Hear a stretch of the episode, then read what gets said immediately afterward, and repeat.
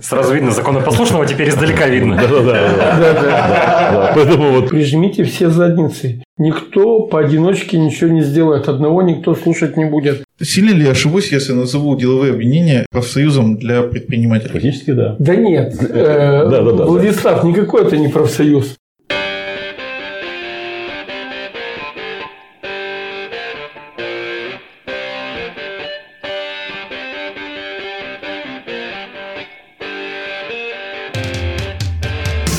И пока не начался выпуск, приглашаю вступить в нашу группу ВКонтакте и подписаться на мой профиль в Инстаграм Никита Улитин, чтобы следить за новостями нашего подкаста. Ссылки будут в описании. Приветствуем вас на подкасте «Порядок в деле». С вами Никита Улитин. И Александр Ливанов. И у нас в гостях бизнес-омбудсмен Владислав Леонидович Попов Здравствуйте. и председатель организации Кировского отделения деловой России Андрей Альбертович Маурик. Добрый день. И тема сегодняшнего выпуска у нас родилась из э, нашей регулярной встречи с бизнес-омбудсменом, где мы обсуждали, как деловые объединения в условиях кризиса отстаивают права предпринимателей. Сегодня мы хотим э, более подробно поговорить э, на эту тему, рассказать о том, какие вообще существуют у нас бизнес-объединения, чем они занимаются и почему у нас они разделены и вообще почему различные позиции занимают. Давайте начнем с того, какие у нас вообще представлены объединения на, на российском уровне и что у нас отличается на нашем, на региональном.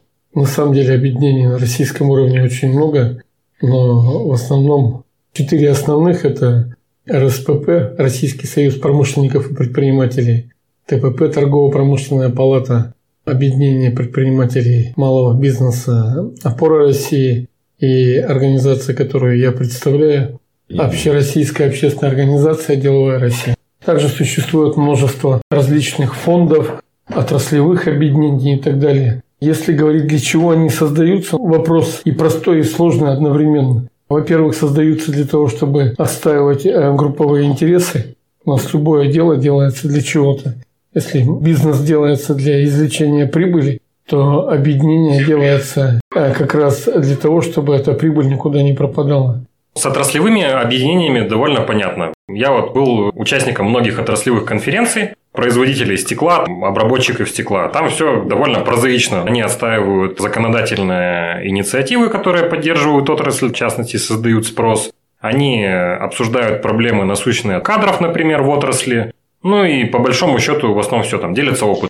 Вот межотраслевые объединения, о которых вы рассказали, там же участники, они приходят абсолютно из разных индустрий. Да? Ну вот взять торгово-промышленную палату, там и торговцы, и промышленники, и э, парикмахерские, да, наверняка какие-нибудь существуют. В чем у них общие интересы, как они вообще отстаивают, и почему, вот, например, даже в рамках четырех, которых вы сказали, вот в чем тогда отличие? Отличие, понимаете, вот тут объективно, если говорить их сложно, э, ну, РСПП, там в основном оборонка и крупные предприятия ресурсодобывающие в основном. Хотя они есть и в торгово-промышленной палате, они есть и в деловой России. Не знаю, если они в опоре, там немножко другая ситуация. Понимаете, страна Россия большая. И если, скажем, во всем мире главенство признается торгово-промышленных палат, то у нас, как правило, много людей, которым не хватает одной площадки и пытается каждый создать ту площадку, общение на которой было бы наиболее комфортно. Где-то это в 90-е годы касалось людей с одним возрастом, потому что с одной возрастной группой всегда попроще работать, потому что в РСПП в тот момент, скажем, люди были постарше. В опоре России там народ, что называется, от сумок шел.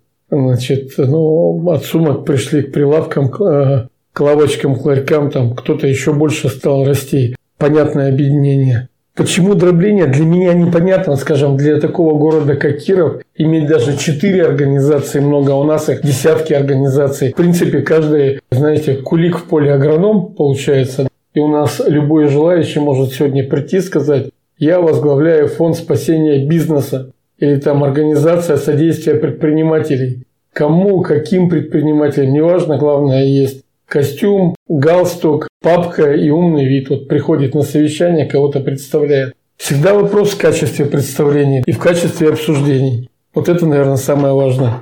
Тут Попов дополнит. А я попробую дополнить э, сразу по нескольким пунктам. Вот эта вот градация на крупный, средний, малый, она понятна. Итак, у нас крупный бизнес – это РСПП, малый микробизнес – это опора. А вот э, тот бизнес, который, грубо говоря, вышел из мелкого, вырос, пошел крупника, но вот в клуб самых, скажем, вот, владельцев газет пароходов не вошел, это деловая Россия. Мы очень называем золотой бизнес. У нас вообще на федеральном уровне деловая Россия всегда позиционировалась как предприятие реального сектора экономики, то есть в основном обрабатывающее предприятие, предприятие, создающее добавленную стоимость, торговое предприятие, которое занимается продажей, по сути, маркетинговые функции выполняет и помогает продвигать нужные товары. Тут, тут понятно, что такое торгово-промышленная палата. У нее немножко другие специфичные функции. Как раз функции вытекает из названия торговая, торговая функции палаты были как раз именно создание поляны для этого общения. Так вот здесь наша торгово-промышленная палата, это, так скажем, такое кривое зеркало с европейского опыта. Тот, кто знает, как работает компания в Германии, знает, что в той же Германии компания не имеет права начать работу, если не является членом того или иного официального делового союза. Там тоже торгово-промышленной палаты. И они даже работают, не имея договоров. Почему? Потому что то деловое объединение, куда входит тот или иной субъект бизнеса, несет ответственность за соблюдение деловых качеств своих членов. Ну, по сути, отвечает за деловую репутацию. Да, СРО. У нас пока это сделано, опять-таки, очень искаженном виде. У нас есть палата. Хотя, Владислав, тут надо прямо сказать, что многие годы вот Николай Михайлович Липатников, будучи президентом торгово-промышленной палаты от Кировской, он как раз вот этот э, пытался европейский принцип исповедовать. Но вы понимаете, одно желание, другое возможности. И не каждый член палаты скажем, мы создавали, я сам член президиума палаты долгие годы был, создавали отраслевые комитеты. Есть договоры, есть договоренности. Э, значит, вот ты вроде бы с человеком договорился ну, в одной отрасли, не делаем то-то и то-то. Стараешься соблюдать эти условия. Другой посмотрел, ага, мне выгодно на это не обращать внимания и делает. Вот в частности у нас в полиграфическом бизнесе там всегда неприятно, когда называют фамилии но для меня, что называется, всегда деньги пахли. Репутация вот на этом рынке, на договоренностях всегда имела значение. Мы никогда не занимались переманиванием кадров. Более того, если кто-то к нам приходил с профильного предприятия, с похожего, всегда, я брал трубку и звонил руководителю, говорил, обрати внимание, у тебя вот такое-то, такое-то происходит. Для меня это было важно, потому что отраслевая культура имеет значение. Сегодня, к сожалению, могу сказать, приходит новое поколение людей, для которых вот эти моральные принципы, они никакой роли не играют. В частности, могу пример привести известного всем деятеля Павла Сырцева, который вот рекламное агентство там возглавляет, областную типографию. Для него таких вещей не существует. С ним можно говорить, да-да-да, розовый, молодой, вроде бы успешно с виду, но, с другой стороны, ему не важно, в каком объединении состоять, у него свои принципы.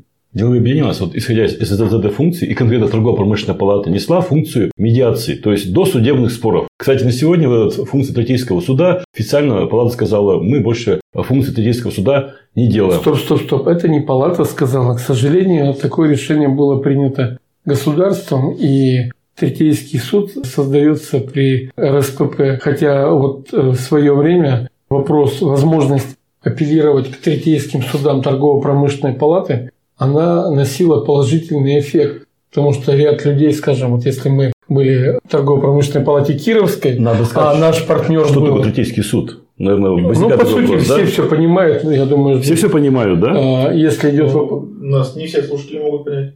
Ну, если вопрос касается медиации, то есть это вопрос договоренности, это площадка для переговоров. В роли медиатора выступает, ну, в данной ситуации выступала там промышленная палата. Так и сегодня общественное объединение, вот особенно в условиях э, коронавируса, появились возможности, в частности, вот по договоренности с Центральным банком большой четверки объединений предпринимателей, это РСПП, ТПП, Деловая Россия, Опора дали возможность быть медиатором в отношении банков с клиентами. И причем Центральный банк эти вещи приветствует. Назвали термин «зеленая улица».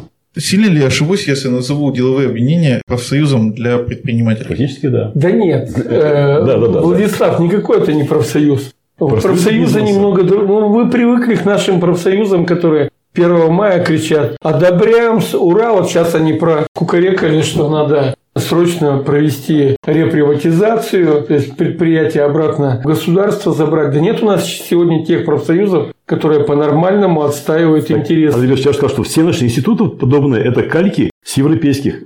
Сильные профсоюзы в Штатах. Это не кальки. Сильные. э, А у нас это карикатуры, пародии, Да. но это не кальки. Вот. Сильная Калька палата в это, Германии, это да. копия. Вот. Это копия. Пусть плохонькая, но копия. У нас нет даже этого. я причем можно можно Почему? прямо- Потому что у нас государство немножко другое. Вот кто бы чего ни говорил, все равно любая работа любой общественной организации, она идет от э, государства. По большому счету у нас э, государство с ярко выраженной личностью лидера, ну так, мягко скажем. У нас в любом случае, а что батюшка скажет, я не про Лукашенко, кстати, Вот, потому что мы живем в России. Я-то просто опять хочу встрять со своими пятью копейками э, международного опыта. Вот да, я когда жил в Германии, мы проходили стажировку в торгово-промышленной палате и поняли Владислав, ну давайте мы не будем про международный опыт. Вот. Американцы до сих пор воюют, им привозят туалеты. А что вам надо, чтобы вот, э, вот это все сделать? Даже куста иногда. Я говорю о том, насколько велика э, важность этих вот, как мы говорим, э, профсоюзов бизнеса. Так вот, а когда был в Штатах, я выступал на заседании южного кластера управленческих бухгалтеров. То есть люди не имеют права заниматься финансовым управлением, первое, не имея НБА, второе, не являясь членом какого-то делового объединения. Только вступая в какое-то гигантское СРО, там общеамериканское, они имеют право заниматься определенной управленческой деятельностью. Пример, я выступал, рассказывал, как вот мы в России работаем, что нам и MBA не- для этого не надо, ни э, профильное образование. Нас вот захотели, вот у нас, как у нас э, на Кировском водоканале, кто сейчас финансовый директор? Какая-то женщина, татарка, да, которая... Что там? э, Национальные вопросы я убираю. Да, Хорошо. Потому что я тоже... У нас омбудсмен на эту Я- тему уже пару раз высказывался, я, нам приходилось тоже, вырезать. я тоже не совсем русский. Значит, у меня Ну, дед итальянец. Ну, Я к тому, что э, приходит человек, который там даже финансами до, до этого не занимался, а я вот позволительно. Так вот, именно членство Но вы знаете, еще в советские времена а, вывели термин, кто такой советский работник. Я по- по- постараюсь одно слово смягчить, сейчас подберу его. Это специалист от женщины до космической ракеты. Вот, видимо, в советское время идет. Деловые объединения – это специализация некая. То есть, люди, входя ту- туда, а, значит, за них кто-то несет какие-то какие-то гарантии, что они корректно, эффективно работают. У нас же этого нет на сегодня. Но нас это не специализация деловое объединение, это во многом... СРО. Это, равно- это, ну, это понимаете, СРО. у нас появляется цель. Вот сейчас, грубо говоря, части предпринимателей важно отработать по налогу ОСН, упрощенная система налогообложения. Мы знаем, что у нас ставка, она ну, по потолку принята, а по самой высокой. Большинство предпринимателей хочет, чтобы у нас с оборота был 1% и доходы минус расходы 5%. Это логика предпринимателей. Логика чиновников, что это слишком высокие ставки, которые не позволяют выплачивать зарплаты бюджетникам, людям социальной сферы и так далее. Вот для чего бизнес-объединение надо? Чтобы вот эти две крайние позиции сблизить. В любом случае, одна из основных функций бизнес-объединения – это не конфликтовать, а договариваться. Договариваться всегда непросто. Иногда кажется, что у тебя нет возможности вообще никак продвинуть вопрос, есть разные формы. Я не знаю, кто наши слушатели, но, наверное, особенно мужчины были в ситуации, вот нравится девушка, да, ведь ее надо как-то добиться, и ты выстраиваешь целую стратегию. Кому-то коробки конфет достаточно, кому-то цветочки надо принести, кому-то надо маме комплимент девушке сделать. Подкатов э, и подъездов разных и много бывает, ты никогда универсально не найдешь. Так вот, объединение предпринимателей, они как раз занимаются тем, что ищут вот эти точки соприкосновения. Кстати, нынешний кризис, он показал, что в этом плане, опять скажу так, Девушка у нас несговорчивая, да? а, Нет, не девушка несговорчива, а вот объединения предпринимателей должны расти. И надо где-то вот уровень, как вам сказать, уличный преодолевать. А Потому вот что это м, опять- вот хочется, не хочется там называть ни фамилии, ни конкретных действий, чтобы люди не обижались. Давайте я можно- тогда за можно- вас назову. Вот был актуальный вопрос. Перед кризисом, например, утверждали схему размещения нестационарных торговых объ- объектов. Да. Это было у нас в новостях, нам рассказывали. И на этом заседании, вот как вы говорите, опора Союз, который вышел вот вроде как раз из этой области, этой областью занимается, опора на этом круглом столе, она, можно сказать, что просто молчала. Просто вот не было никакой позиции по поводу размещения нестационарных торговых объектов, хотя вроде бы их члены являются непосредственными выгодоприобретателями от того, как они договорятся по этому вопросу с муниципальной властью.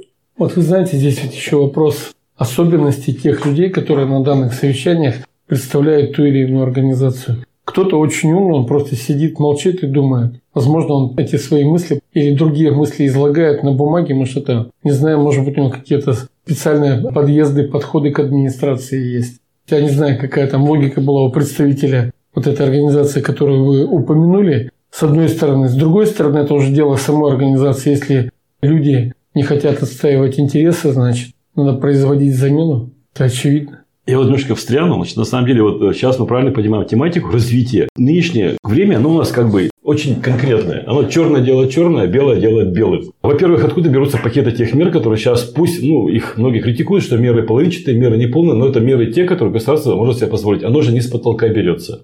Вот как раз та большая четверка пакетирует предложения с регионов, вот как зонтики собираются, и в итоге это выливается в те пакеты мер, которые государство принимает. Это функция деловых объединений. Я тут сейчас хочу встрять как омбудсмен. Вот ну, вопрос, я что-то эту логику не что, наблюдаю как-то. Она что, под ковром происходит. Есть, есть, есть. И мало того... Я сейчас... Ну, вы знаете, вот что называется под ковром, а вот любой вопрос надо готовить. Вот совещание – это уже верхняя точка. Чтобы подойти к, к любому вопросу, к совещанию, чиновник, он готовится. Любой чиновник, даже ненормальный, он идет с какими-то документами, которые подготовлены, ему надо аргументировать, отстаивать свою позицию, он знает, что вот мне надо собрать то, то и то. А что делает предприниматель, если не готовится? Он приходит и начинает либо только на эмоциях, либо, как вот вы сказали, мычать как, или молчать. И все. А вот мы сегодня пытаемся для того, чтобы решить любой вопрос, во-первых, всегда надо, это же разная вода.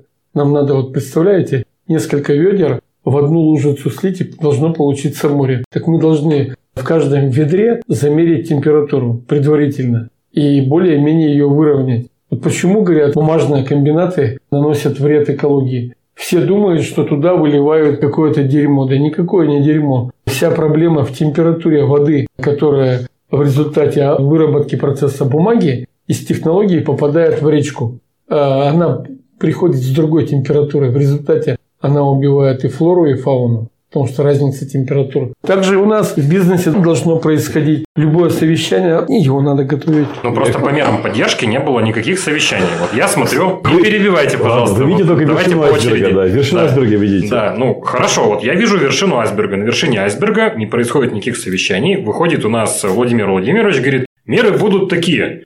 Как в этом участвуют деловые объединения? Он же не выходит, не говорит, вот мы провели совещание там с теми, с теми, с теми, были высказаны предложения деловых объединений о том-то, том-то, том-то. Мы вот эти предложения можем потянуть там, вот эти предложения не можем потянуть. В итоге меры поддержки будут такие. Позиция просто, что вот мы смотрим сверху, вот меры будут такие. Зачем здесь бизнес-объединение? Про них сверху вот никто раз, не говорит.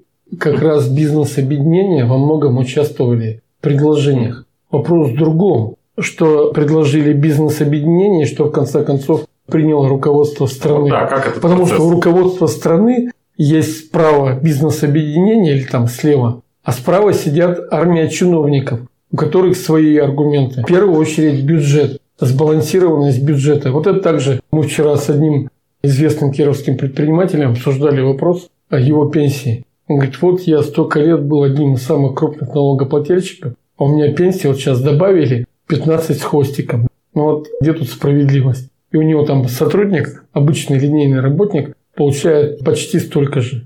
Понимаете, вот она уравниловка. Так вот, чтобы президенту принять решение, ему только ведь предприниматели я не оправдываю. Я просто вот констатирую факты. Ему приходится слушать и тех, и других, и выбирать нечто среднее. Конечно, нас это не устраивает. И если прямо говорить, когда говорят, что вот за второй квартал не надо платить то-то и то-то, так у нас все платежи идут с выручки, а если ее нет, вообще ничего платить не надо. Это уже предпринимателям надо включать голову и понимать, что им говорят и что надо делать. Я из того сейчас э, вот такого нашего общения выделил одно интересное слово, которое прозвучало, что сегодня у нас действительно мы констатируем, что наши деловые институты, они у нас не развиты. И вот это время, оно сейчас нас подхлестывает именно эти структуры развиваться. Что у нас на этом вот сегодняшней дискуссии делает омбудсмен? Читайте закон об омбудсмене. Одна из моих основных функций, ну вообще главная функция, это взаимодействие с бизнес-сообществом. Как это происходит? Что мне нужно каждому позвонить, каждому написать там 50 э, тысяч субъектов? Да. Естественно, вот через деловые... Инстаграм вам напишут. Супер, э, я замучаюсь. Вот. Э, так вот, самое элементарно, самое правильное, это работа через деловые, ну и в какой-то мере через отраслевые объединения.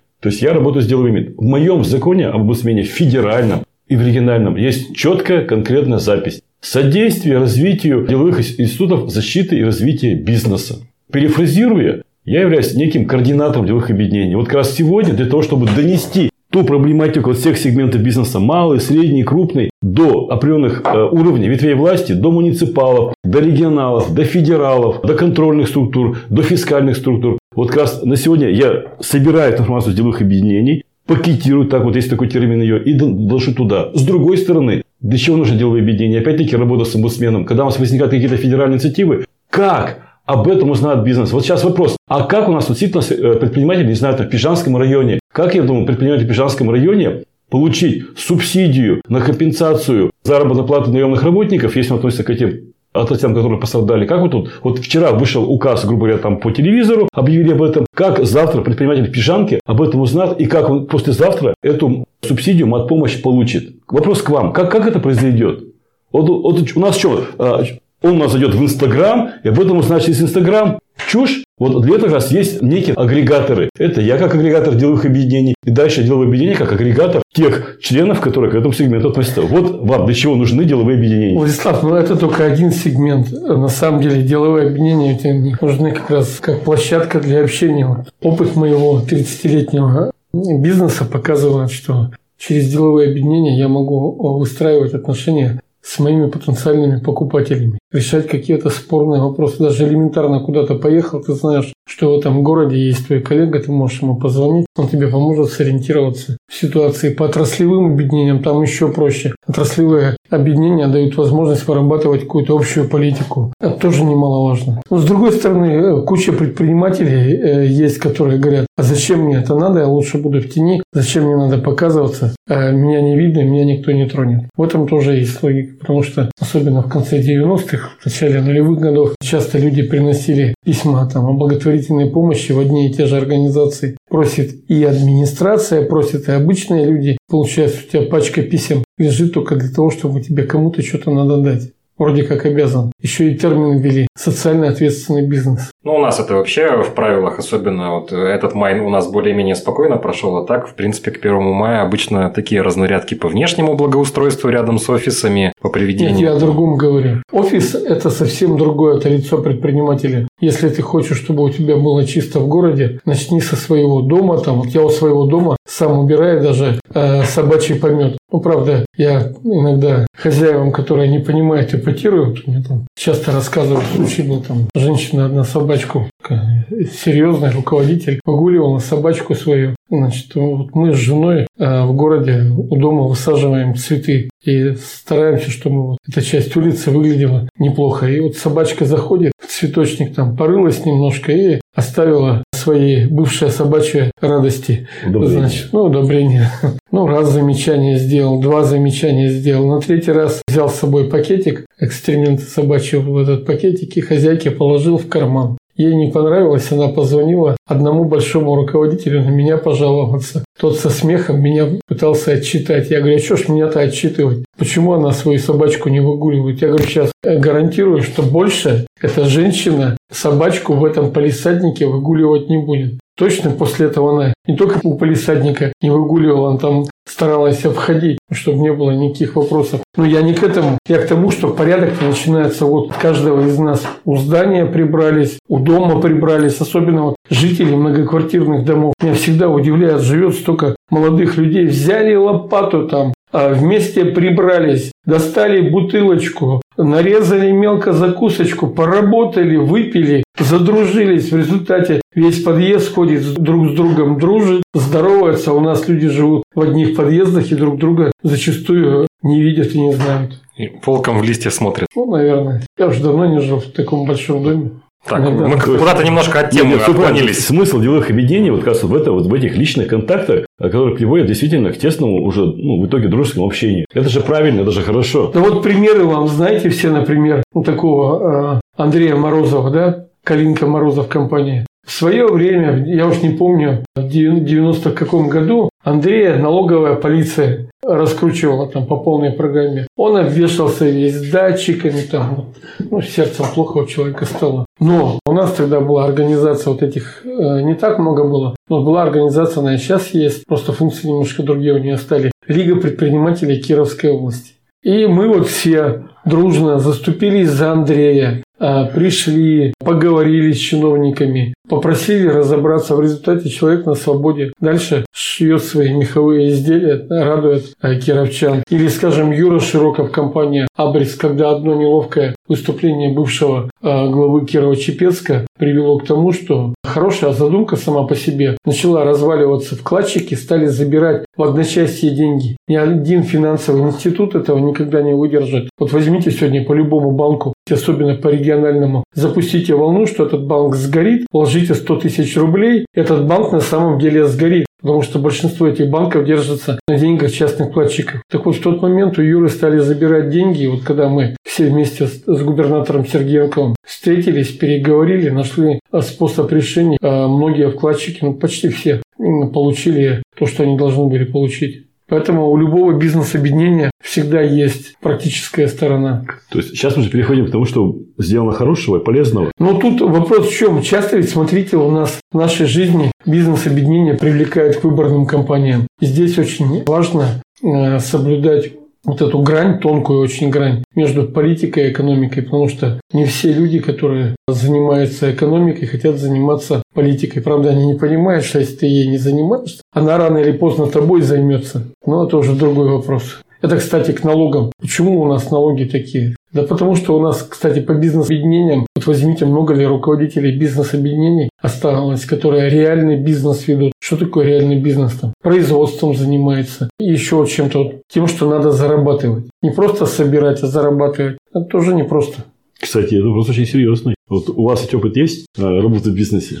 У меня? Да. Я, в общем 30 лет э, пашу, уже повысел, посидел, дедом за это время стал. Это хорошо. А у другого промышленной палаты у руководителя есть опыт? Ну, Николай Михайлович, например, Липатников, он же выходит студенческие строительные отряды. Так он строил или он руководил а, стройотряда? Он, во-первых, он и руками сам работал. То есть это всегда важно, когда ты проходишь все ступени. Вот я э, могу сказать, что когда ругают советскую систему, там социальные лифты совсем другие были. Там невозможно было стать директором завода, если ты не был рабочим мастером, еще кем-то. Да? То есть люди все проходили, э, проходили все ступени. И самые активные, самые э, деятельные добирались, самые ответственные до высоких ступеней. Сегодня экономика заставляет или, скажем, уже создана так, что она передает все по наследству. А как это бывает, вы это понимаете?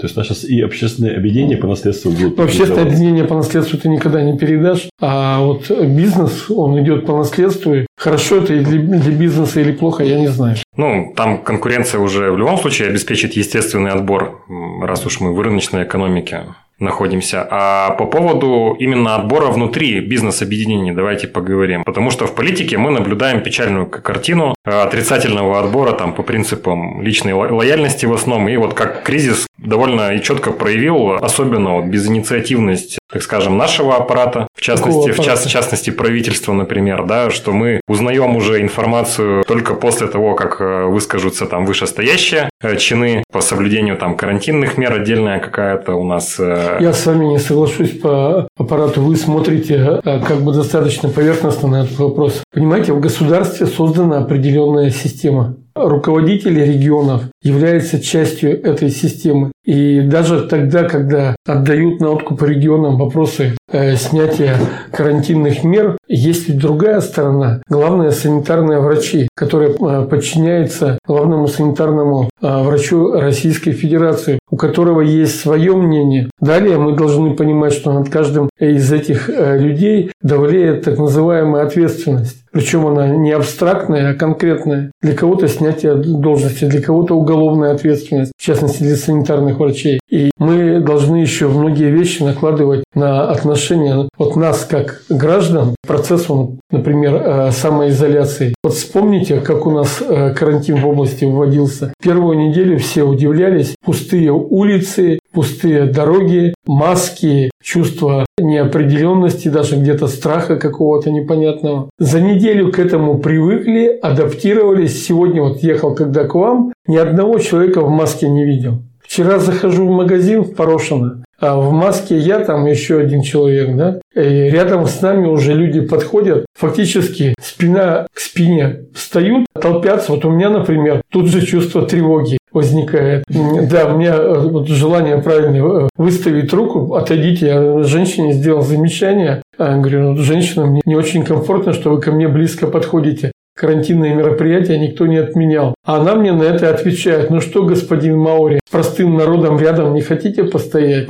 Меня это коробит, причем здесь народ, да. Я, может быть, у меня там что-то не Ну вот вы наоборот, мне кажется, в мою сторону привели аргумент, Я что у нас сторону. разъяснительная работа, например, ведется плохо, раз Информационная работа однозначно ведется не в той мере, в которой она должна. Более того, вот. она должна вестись на упреждение, а не по факту. Фактически мы сегодня многие вопросы комментируем, а мы должны их упреждать. Вот э, с этим я, конечно, согласен. Но это как раз говорит о том, что средства массовой информации, а особенно те, которые имеют прямой вход в органы управления, они должны немножко по-другому себя вести. Кстати, профессионализм. Журналисты, люди, которые задают вопросы, да, ведь легко писать там про паруса и яхты, поющие трусы там и так далее, все это хорошо. Там спросил, с кем живешь, кем спишь, что куришь. А здесь надо разбираться в вопросах экономики, в вопросах политики, в вопросах человеческих отношений. Многие журналисты... Ну, давайте приведу заниматься. еще второй пример. У нас э, буквально пару выпусков назад мы обсуждали программу поддержки местных инициатив, по которой, например, областное правительство и в лице губернатора просто затаило позицию. Есть строчка, она нулевая в бюджете, обычно она к марту месяцу приобретала какую-то цифру. Вот как раз есть вопрос. Что такое затаил? Кто по этому вопросу ходит? С кем идет контакт? Есть контакт или нет контакта? Конечно. Программа вообще чуть ли не в нашей области рождалась. Есть нет. отдельно... Кто конкретно? А, ножками, вот смотрите, ножками а кто, кто ходит? ходит? Да, ножками-то кто Вопрос ходит? в этом у нас говорят, вот власть не делает. Ребята, так ведь местная эта инициатива, они в чем состоят? Вот хорошо. Они уже оформлены в программу, да? проведены конкурсные процедуры, проведен отбор, результаты уже направлены, так скажем, так. на утверждение, нужно только согласовать бюджет. И областное правительство по этому поводу э, просто не дает комментариев, не говорит, что, говорит, что программа отложена правительство. Персонально. Нет абстрактного правительства. Нет аб... Есть персоны. Ну, озвучивать есть ножки. позицию должен, конечно же, губернатор. Там, однозначно, там, там, однозначно там Министерство нет. финансов завязано. Однозначно нет. Министерство финансов, другие функции. Вот представьте, есть кошелек. Вот это Министерство финансов. Его задача, а, значит, вот в кошелек деньги привлечь, извлекать только по волшебному слову на каждую статью. Так вот, тот, кто у нас общественник или кто занимается местными инициативами, Михаил, по Шевелев, да, а, значит, с Плюсниным. Да-да-да. Ну, Дрогов еще,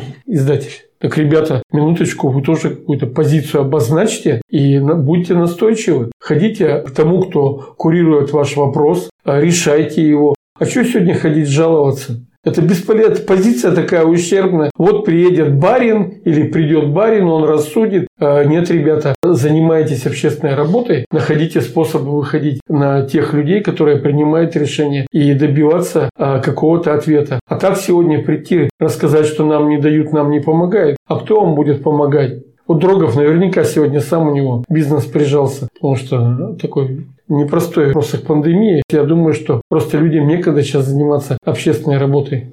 Тем не менее, нельзя же не признать, что существует программа, она на регулярной основе уже не первый год. Вы знаете, вот если честно... Если да, идет секвестр, то должно же быть какое-то Скажу вещь такую, э, может, непопулярную. Давайте. Вот я был дикий критик этой программы. У нас был журнал «Деловая ветка», журналист такой там известный Валерий Геннадьевич Фокин. Мы об этой программе писали, когда бабушки скидывались денежками на то, чтобы построить где-то дорогу, а с остальной частью финансировали. Ребята, с кого вы берете деньги? С бабушек, которые нищенские пенсии а, получают? Для чего? Ну, такой вот э, лично для меня, но это моя позиция. Когда общественники занимаются, понимаете, вот я так сижу, размышляю, особенно фамилии, когда там определенные, знаешь, за этим делом стоят, и думаешь, а бескорыстно ли они этим занимаются? А ведь на это есть какие-то гранты, да, Владислав? И Наверняка есть какие-то гранты, которые тоже оплачиваются. Если глубоко порыть, то мы наверняка там корысть найдем. Ну, так я так полагаю, у нас и чиновники не за бесплатно работают. Ну, чиновники у нас получают и, хорошую зарплату. Конечно, тем более сейчас в условиях кризиса это автоматически все продлилось, в отличие от тех, кто в коммерческом секторе ну, задействован. Да, мы, мы что получили, то съели. Что наработали, то как бы и полопали потом. Но по местным инициативам однозначно скажу, Ключевое слово здесь – инициатива. Если люди считают, что их вопрос никак не движется, надо его двигать. Если гора не идет к Магомету, значит, должно быть по-другому. Я с чем сталкиваюсь в бизнес-среде? Вот есть, э, извиняюсь, адекватные, которые понимают ситуацию, которые работают, либо работают сами, формулируя конкретное э, предложение, именно предложение, э, что вот есть такая проблема, на наш взгляд, ее нужно так-то решать. Либо работая через агрегаторов, через деловые объединения. Но, к сожалению, есть такая категория, ну вот я их называю как, не знаю, бабушки, вот, потому что я занимался выборами, бабушки так любят, говорят, вот что-то плохо, что делает бабушка, когда она, ой, там, вот увидела там, вот там, не знаю, там, собачка накакала, кто виноват? Президент. И, значит, сразу возникает письмо президенту. Президент, вот у меня во дворе там собачка накакала. Иди разбирайся. Вот у нас другой есть прецедент прямо в студии. Вот. А, как раз сам, тоже видите, что вот, э, ППМИ должен заниматься губернатор. У губернатора колоссально по своей структуре э, организация с множеством блоков. Для этого есть целая иерархия ответственных. Так вот, то же самое, когда мы говорим про деловое объединение, есть определенные люди, носители некой информации, которые идут конкретным, опять-таки, конкретным чиновникам. Кто нас конкретно занимается экономикой в регионе?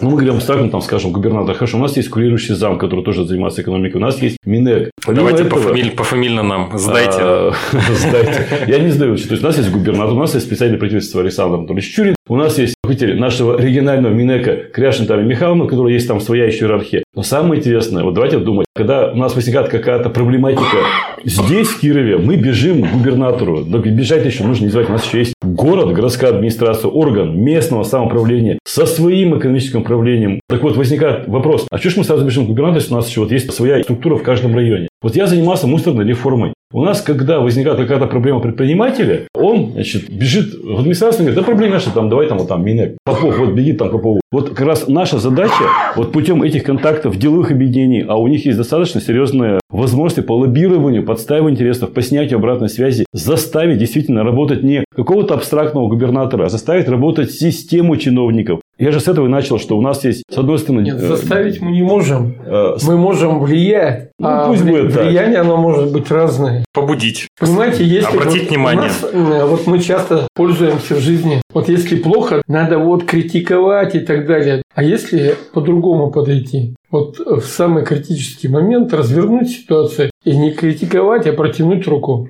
Сказать, давайте вместе.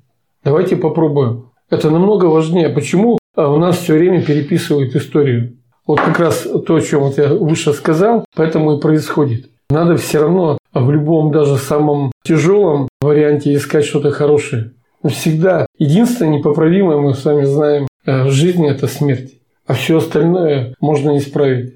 Там, прийти извиниться, какие-то вопросы задать, отыграть, наконец, назад. Да. Зачастую дома вот э, если в семье поругались, два варианта есть. Либо ты приходишь, значит, ты говоришь, все, я ухожу, а можно еще и подраться там, еще что-то сделать такое эпатажное, да. Либо ты ищешь точки соприкосновения. А с чего-то соприкосновение начинается? В смысле о том, что мне это дорого, мне это надо сохранить, мне это надо приумножить. Все, мне не надо это разваливать. А вот почему-то к своему городу, к своей области мы зачастую относимся. Вот я, например, э, плохо отношусь к тому, что в сетях можно оставлять э, комментарии, не подписываясь там, или подписываясь никами. Потому что цена такого комментария, она не просто нулевая, она отрицательная. Когда там начинает что называется, помет на вентилятор бросать. Кому это понравится. А вот конкретно я, Маури Андрей Альбертович, говорю, вот сказал я про Сырцева, я ему в глаза скажу. Потому что это моя позиция. Я даже вижу лицо, какое будет у человека на мои слова, потому что я-то могу сказать. Если мы хотим двигаться вперед, а, необходимо выходить из тени, в том числе и посредством общественных организаций, и доводить позицию, отстаивать ее. Ну вот мы вскрыли наконец еще одну функцию, кроме у нас получается, что было третейская, лоббистская, а теперь получается... Дружеская. Коммуникационная. Да. И бизнес-функция самое-то главное. То есть мы вместе зарабатываем. У меня вот такой вопрос. А деловые объединения, как минимум, в Кирове между собой договариваются насчет вот этих пакетных вот, вот предложений? Ну, да, да. стараемся договариваться. А вопрос другой, что сейчас произошла там в палате смена опыта руководителя. Кто-то набирается опыта, у кого-то есть особенности в общении. Ну, не просто процесс происходит, мы пытаемся договариваться. Здесь важно что? Делать сообща общее дело и не заниматься самопиаром. Вот это самое важное, когда начинает «я предложил», «мы», пред... Наша организация предложила, мы отстаиваем бизнес, мы выдаем сертификаты. Прижмите все задницы. Никто поодиночке ничего не сделает, одного никто слушать не будет. Можно сделать как раз только сообща, сидя в глаза вот сначала там все вместе обсуждать острые вопросы и уже бесконфликтно выходить на отношения с властью уже с общей позицией. А какой... Мне вот, например, не нравится, что сейчас там один из руководителей общественных организаций, предпринимателей, как знаете, больная собака постоянно прыгает на Попова. Ну какой смысл? Вот тебе не нравится. У нас, у нас можно поименно. Не буду, а поименно. Он, он уже это понял. А, значит, ну нельзя вот все время вводить конфликт. Понимаете, потому что есть зона, там, например, мы создали сейчас по поручению губернатора штаб антикризисный, порученная в роли модератора выступать бизнес-омбудсмену. Вошли в штаб там серьезные организации и люди. Что нам там заниматься личными разборками? Вот все личное ты забыл, нравится, не нравится, как там Владислав рассказывал, напомаженный, напудренный, неважно какой, пусть будет хоть какой, хоть серый, хоть голубой, хоть розовый. Но главное, чтобы делали общее дело вместе. Ни в коем случае нельзя вот опускаться до уровня разборок. То есть сейчас площадкой, на которой вы договоритесь, это как раз штаб, который... Да. Причем у нас это помимо этих вот этой большой четверки есть еще участники очень интересно. Мы, кстати, тут скользко коснулись, что помимо большой четверки федеральной, и там еще есть прочие федеральные объединения, у нас есть региональные объединения. Их тоже можно поделить на две большие группы. Это, назовем их, реальные региональные структуры и вот эти вот псевдоструктуры. Вот я даже не знаю, как они называются. У нас есть определенные общественники или блогеры, которые прикрываются тем, что они общественники, а де-факто это просто блогеры, которые действительно пошел в юстицию, сдал э, там устав, сдал заявление, подписал там три подписи, все, уже общественное объединение уже есть. Так вот, у нас еще есть, помимо этой большой четверки, у нас есть, ну, вы знаете, я постоянно об этом говорю, вот есть у нас общероссийская программа, она действует уже лет 30, президентская, у нас есть ассоциация выпускников программы. Я ее больше трактую не как деловое, конечно, объединение, это для меня все-таки больше клуб экспертов, потому что на сегодня у нас в регионе тысяча, тысяча людей, которые прошли обучение, которые за счет того, что они проходили совместное обучение, между собой общаются, они более-менее друг друга знают, более-менее дружны, и они охватывают у нас все сегменты экономики Кировской области, от малого, там, от микробизнеса до крупных предприятий, и охватывают все районы. У нас есть такое еще местное деловое объединение. Вот, Андрей Альбертович коснулся, у нас еще есть, есть или было э, местное объединение Лига предпринимателей. Ну, как было, она есть. Просто мы э, формат работы. Видите, я же сказал, что мы не совсем уже юные. Лига, Лига предпринимателей была основана в 96 году. Представьте, 24 года назад, за это время все, кто ее организовывал, в какой-то степени повзрослели, а кто-то имеет уже пенсионный возраст. Такой, причем... Счастливчики. Э, со, со стажем. Ну, какой счастливчик? О, пенсия это по 14-15 тысяч. Ну, Прямо, жили во всяком случае. Счастье, полные, а, полные штаны на одну а, бутылку хорошего виски не хватит. Значит, к сожалению. Ну, хотя сейчас все и пить перестали, в общем-то, только воду. Но основной, мы, кстати, вот основной мы, напиток вода. Мы вовлекаем еще и местные эти вот Вот, а Лига предпринимателей сейчас, она как клуб экспертов, потому что входят достаточно известные люди, которые в опыте, опыт большой имеют э, в бизнесе, это вот, скажем, ну, фами, фамилия, да, если да, называть, да. значит, Израилев Игорь, э, Сидоров Андрей МЦ5, Багамаджа Малудинов, э, Березин, Крепостнов, Гозман, Савиных, э, Пестов Борис Иванович, Абдрашитов Решат, Данилян, не будем, не Данилян, да? Данилян, святое имя. Совсем чуть не забыл Сергей Эдуардович. Люди, которые действительно много сделали для экономики Кировской области и продолжают делать, выступают в роли экспертов. С ними советуются и правительство, и, вы знаете, часть из этих людей является депутатами законодательного собрания. Поэтому это тоже один из способов лоббирования интересов бизнеса. По сути, там клубный формат стал. Он тоже должен существовать, потому что существует время, вот когда, вопрос. э, когда необходимо уступать дорогу молодым, и Лига предпринимателей это сделала, заняла уже другую нишу. Сегодня мы, скажем, имеем приятную для себя среду общения, при этом они хорошие, сохраняем экспертные функции, пока мозги работают.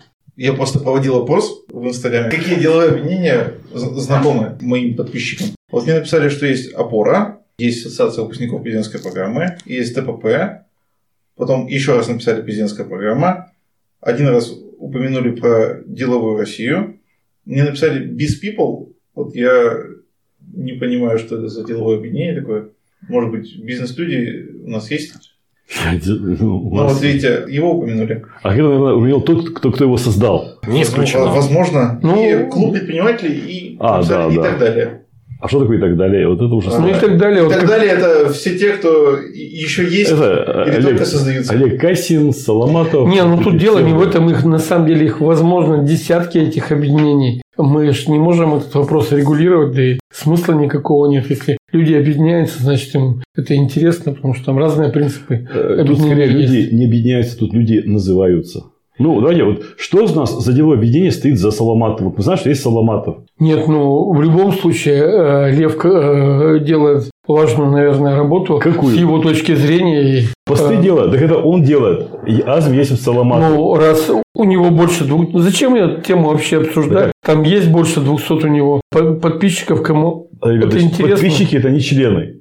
Это разное понятие. Что такое Мы подписчики? потихоньку Не, ну я не хочу вот эту персоналию, э, не льва конкретно обсуждать, вообще вот уходить вот в это, потому что мы видим одну площадку, может их там еще несколько. Вы возьмите, скажем, кто-то написал какой-то актуальный пост, к нему идут комментарии. Это что? Это уже объединение людей, которым интересна тема. Вот тот же э, Кочнев, да, вот там э, начинает его, уже имя такое нарицательное стало, э, собственное и нарицательное одновременно. Но ведь он э, делал полезную людям работу, делал людей красивыми. И сегодня, когда приходят люди не стриженные, не ухоженные, это не очень хорошо. Вот как вы, например. Ну, потому что, видимо, И Кошнев видно, что вы услугами Кочнева не пользуетесь. не пользуюсь.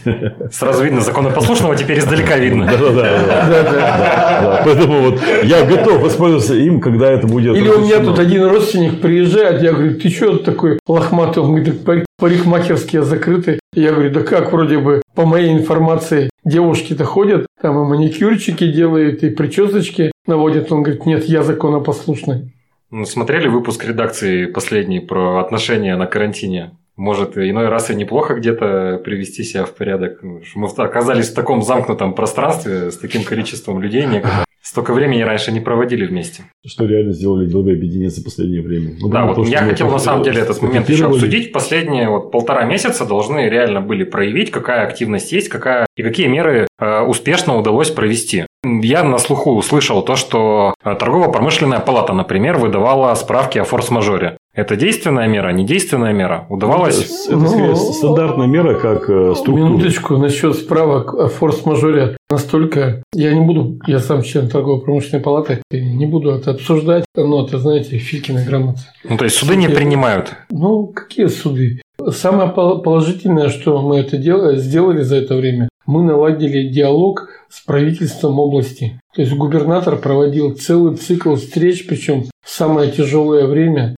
По любому звонку там смс-ками списывались, реагировал, это важно. Результат этого мы сумели э, ряд решений принять, которые помогли бизнесу. Если о конкретике говорить, по той же упрощенной системе налогообложения для субъектов предпринимательства, включенный в список пострадавших. А Мы постоянно работаем над тем, чтобы этот список расширить. Мы продолжаем э, вести дискуссию о изменении ставок по упрощенной системе налогообложения. Нам удалось решить вопрос о переформатировании Координационного совета по развитию предпринимательства. У нас есть договоренность с руководством области ввести представителей э, вот этой большой четверки нашей наблюдательный совет Фонда поддержки предпринимательства. Мы договорились о том, э, что э, Фонд поддержки предпринимательства пересмотрит определенные свои программы. Значит, мы стали говорить о производственном бизнесе. Мы подняли вопрос все вместе, повторяю, не кто-то один, а мы подняли вопрос о работе торгового бизнеса, о торговом бизнесе непродовольственными товарами, что тоже немаловажно. И даже то, что вот по парикмахерам вопрос остается на слуху, это тоже результат совместной работы всех бизнес-объединений. Нам хотелось бы найти вот цивилизованный выход из этой ситуации. Мы ищем выход не, че- не Мы- через противостояние, а через выработку э, комплексных мероприятий. Бизнес выступил э, в роли эксперта по стратегии развития Кировской области. Как- как- Был как- проанализирован документ группы ученых во главе с доктором экономических наук Владимиром Сергеевичем Сизовым. Проанализировала вот этот документ, который называется «Стратегия развития Кировской области». Внесла ряд замечаний и поправок, на что была живая реакция правительства. И сегодня мы стараемся постоянно быть на связи с руководителями министерств и ведомств. Это не просто слова. То есть мы обсуждаем все вопросы. Кстати, тоже один немаловажный момент. Мы установили нормальные деловые отношения с управлением Федеральной налоговой службы. Денис э, Смехов, надо ему должно отдать, активно участвует в проектах. У нас хороший диалог от именно оперштаба с банками, в частности, Пищик, Сбербанк, Горинов, Банк ВТБ активно участвуют в работе. Хотелось бы, чтобы была более активная обратная связь от города и от Совета муниципальных образований, которые на сегодня где-то в ожидательной позиции занимали. Ну, глава города на данный момент просто у нас, глава, точнее, администрации у нас. Ну, мы по главе города вообще ничего не можем сказать, потому что, да. откровенно говоря, вот надо тут критиковать. Елена Васильевна э, никакого интереса э, к бизнесу не проявляет, по крайней мере, ну, вот нам это не, неизвестно. Ни в одном мероприятии, вот, которое мы все вместе проводили, она не участвовала, и близко никаких разговоров там совместных, по крайней мере, я не знаю. Но я пока работаю именно вот с э, чиновниками именно администрации, как бы не как с Ковалевой, как главой представительной власти. Ну да, там вот. Гущина в первую Гущина, очередь. Разаев, вот они да. вот с ними вот, Осипов хороший диалог потому что люди реально в теме, это касается и тематики НТО, вопросов э, муниципального общества. Но самое главное, то, что я уже говорил, у нас 60% субъектов МСП. А, Владислав, я скажу, город. может, непопулярную это вещь, город. да, вот э, знаете, сейчас у нас же э, принято там кости, сопли и прочее дерьмо бросать в адрес уходящих людей или кого сейчас там по тем или иным причинам возникли сложности. Ну, в частности, вот по Быкову. Вот Владимир Васильевич Быков вот в этой ситуации, я просто уверен, давно бы собрал, значит, бизнес и стал бы говорить, что надо делать. Вот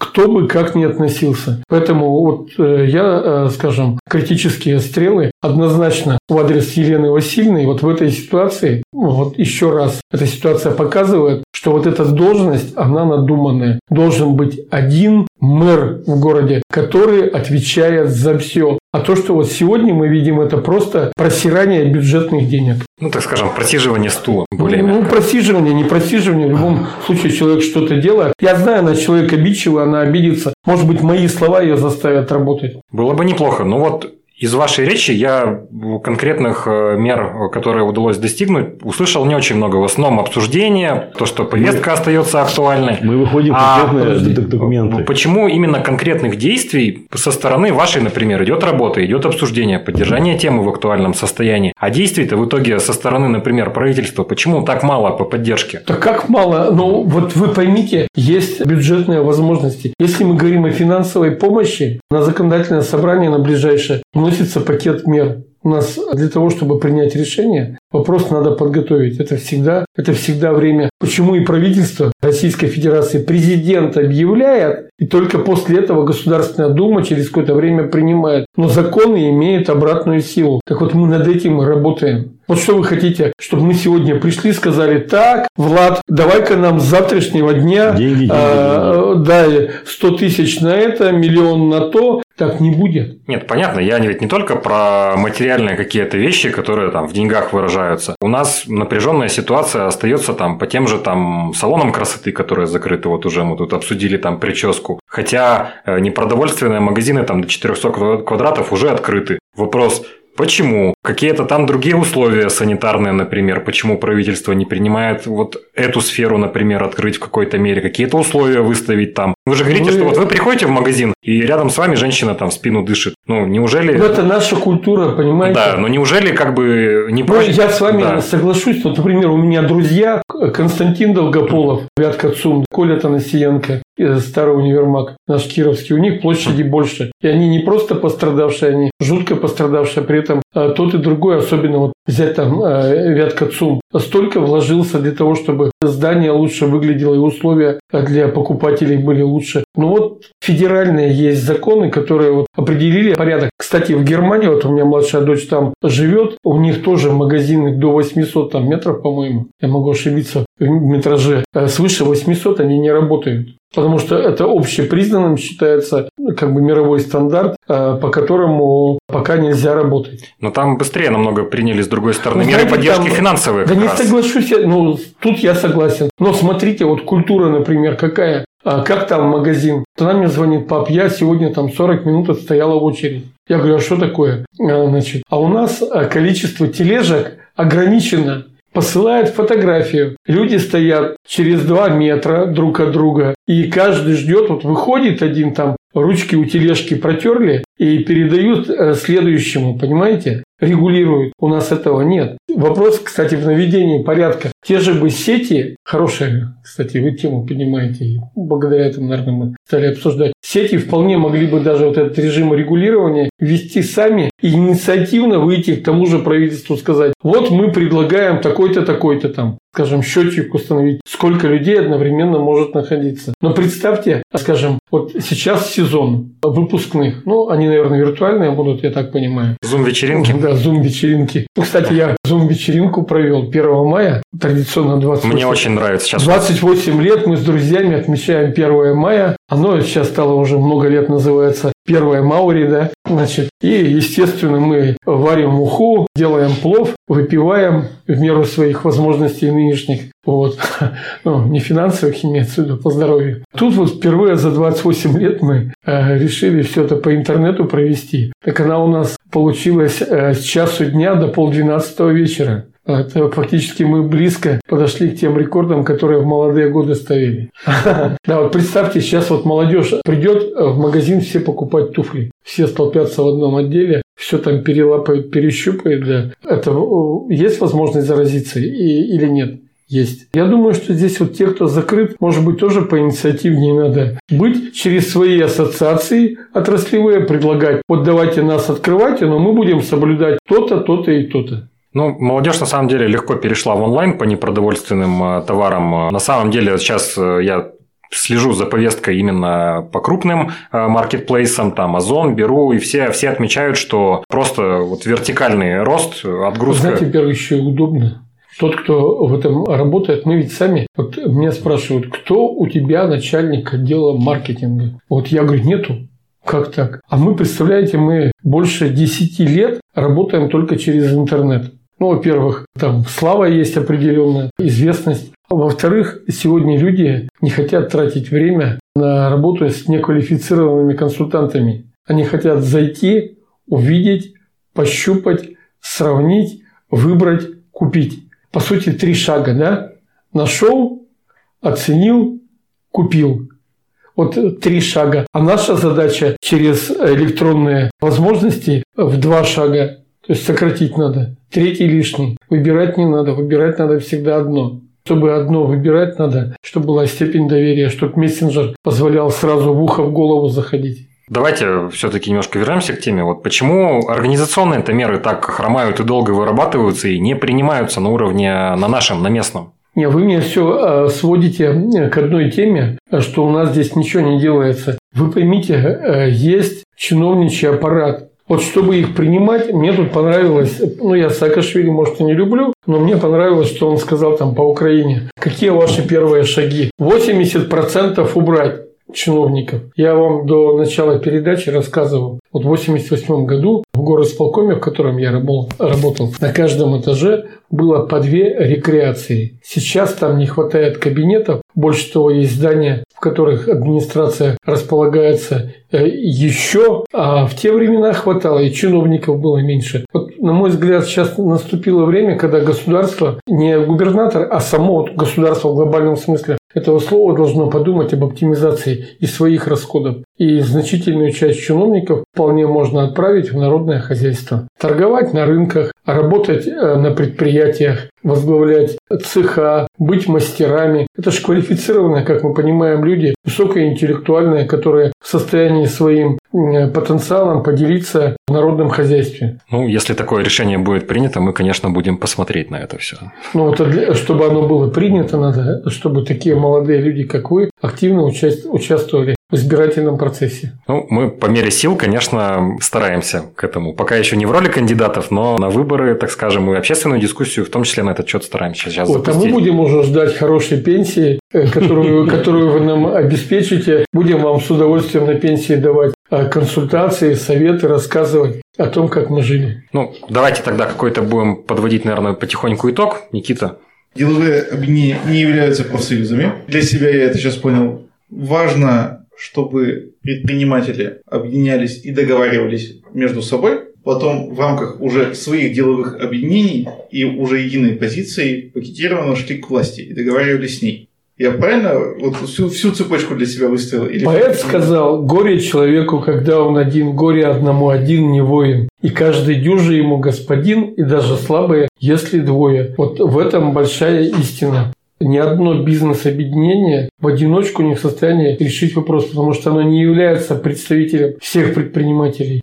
Поэтому вот я, например, считаю, что главная задача – это чтобы все без всякого надрыва выходили на контакты с органами управления государственной а, власти с консолидированной позицией. Потому что когда ты выходишь как лебедь, рак и щука, ты получаешь именно такой результат который закладываешь? Никакой. Тогда мы в завершении хотим призвать названные сегодня и неназванные деловые объединения а, написать а, нам на почту или позвонить. Мы готовы предоставить площадку нашего подкаста для дальнейшего обсуждения. Расскажите, пожалуйста, о том, какие а, меры конкретно ваше объединение принимает для того, чтобы развить, ну, или пережить там кризис, помочь предпринимателям. Ну и, в принципе, можно, можно поопонировать. И пусть деловые поактивнее работают на площадке омбудсмена, правильно?